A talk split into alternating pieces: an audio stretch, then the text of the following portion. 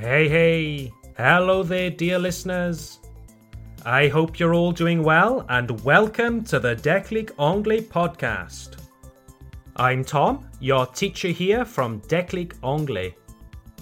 If you are new to this podcast, welcome. This is the podcast for intermediate francophone learners of English. This podcast really is designed with intermediate learners in mind. Not too difficult that you can't follow, and not too easy that you get bored. Our mission is to help you build confidence in your comprehension skills so that you can better understand more advanced materials like TV series or conversations with native speakers. And if you are a regular listener to this podcast, welcome back. It's great to have you. And especially, hello to all our listeners who have recently shared kind messages with us. Hello to Amandine in Normandy.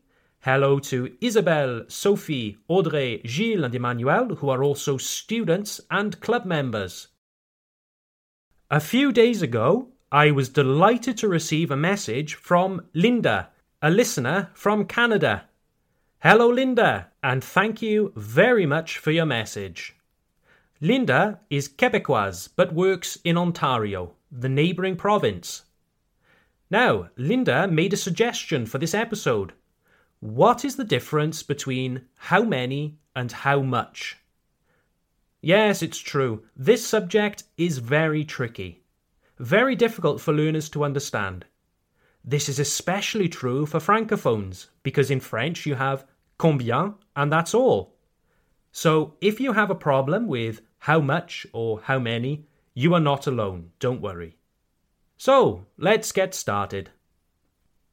How much is used to quantify uncountable nouns, des noms non quantifiables, uncountable nouns. How many is used to quantify countable nouns. So all nouns in English are either countable or uncountable. How much s'applique au nom non quantifiable. How many s'applique au nom quantifiable. How much non quantifiable. How many quantifiable. For uncountable nouns in English, Basically, you can't put a number on them. One of the best examples of an uncountable noun is the word money. If I want to ask, Vous avez combien d'argent? I cannot say, How many monies do you have? No, that doesn't work. That's because the word money is most often uncountable. Even the word money in its usual sense doesn't have a plural form. We therefore say, How much money do you have? Mais Tom, tu dis que money est non quantifiable. Mais si j'ouvre mon portefeuille, je peux compter mon argent. Cela veut dire que je peux quantifier mon argent, non? Yes, you can count your money, of course. But here we are talking about the word money. Okay? It's just the actual word money. On peut quantifier notre argent, bien sûr, mais le mot money en anglais n'est pas quantifiable. Ici, nous entendons le terme non quantifiable strictement dans le sens grammatical. Comme le mot argent en français ne peut pas être compté non plus, on ne peut pas dire un argent, deux argents. C'est la même chose pour money. We can quantify the words dollars, euros, and cents. How many dollars do you have? How many cents? But the word money, in grammatical terms, is usually uncountable. A good tip for knowing which nouns are countable or uncountable is to ask yourself which nouns do not have a plural form. Yes, there are nouns out there that just don't have a plural form. Some of the best examples are money, which we just saw. Another example is advice, un conseil. We never say advices. If we want to say des conseils, we must say pieces of advice or some advice. So to say merci pour vos conseils would simply be thank you for your advice. Okay? No S, just advice. Thank you for your advice. Another example is furniture. Furniture, les meubles. We cannot say furnitures. You cannot say how many furnitures are in your house. Nope, sorry, it's just furniture. No S. It's uncountable. Yes, you have a lot of furniture in your house a bed, a sofa, a table. But remember, we are talking strictly in grammatical terms here. The word furniture itself is uncountable. We therefore ask someone, How much furniture is in your house? Okay? Another good example is information. Ah, this is my favorite example because I so often hear students say, I need informations, or can you give me informations? No, no, no, no, no, and no.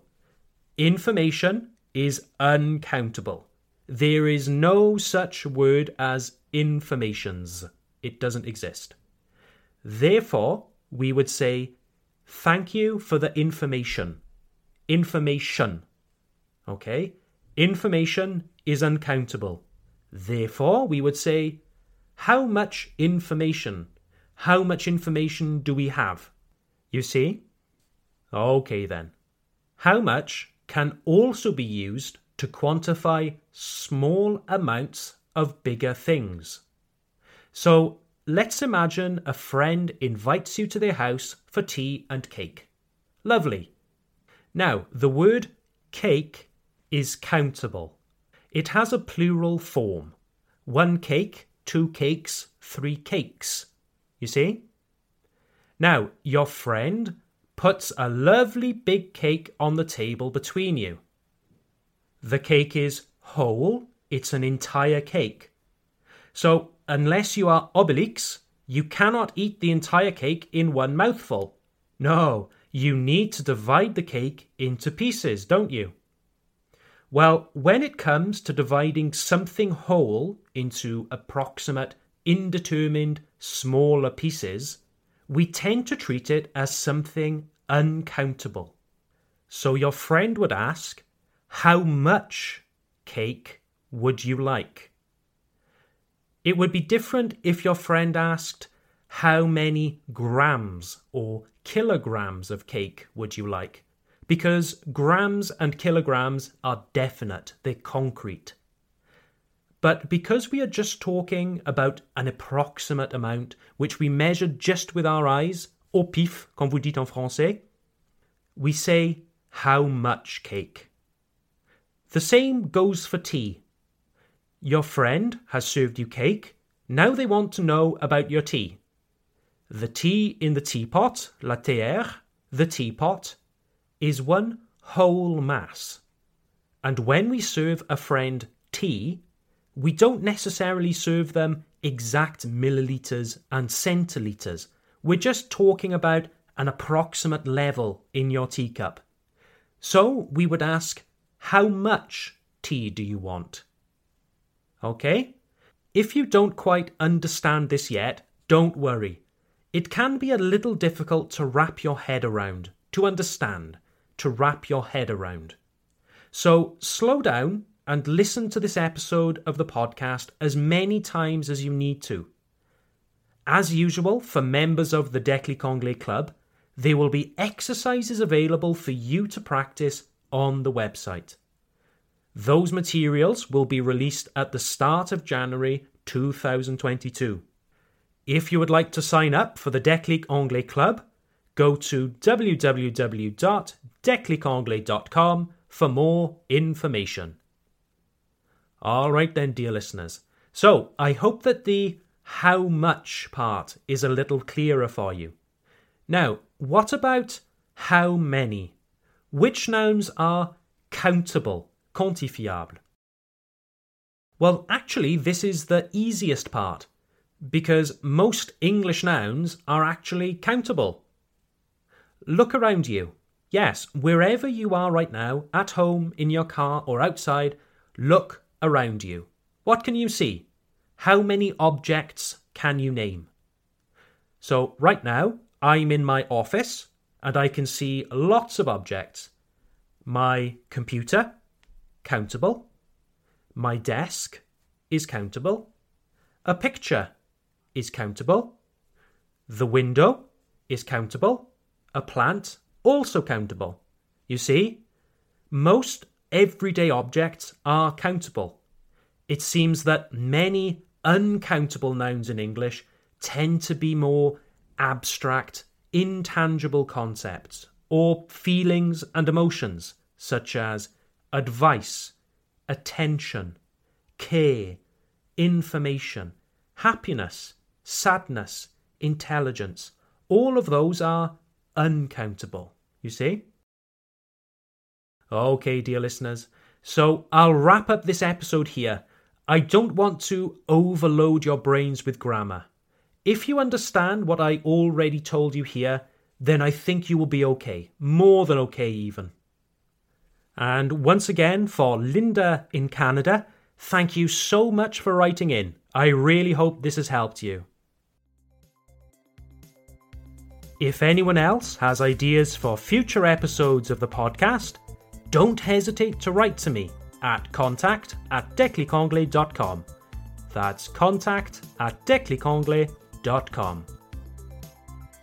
Like I said earlier, if you would like to practice this more, sign up for the Declic Anglais Club, our online learning platform. Every month, we release interactive exercises and pre recorded video lessons to help you keep practicing at home. All of our materials are based on episodes of this podcast. And you can sign up for as little as 18 euros per month. What are you waiting for? Start 2022 right. Okay, dear listeners, have a great day, and I look forward to seeing you at our next episode. Bye for now.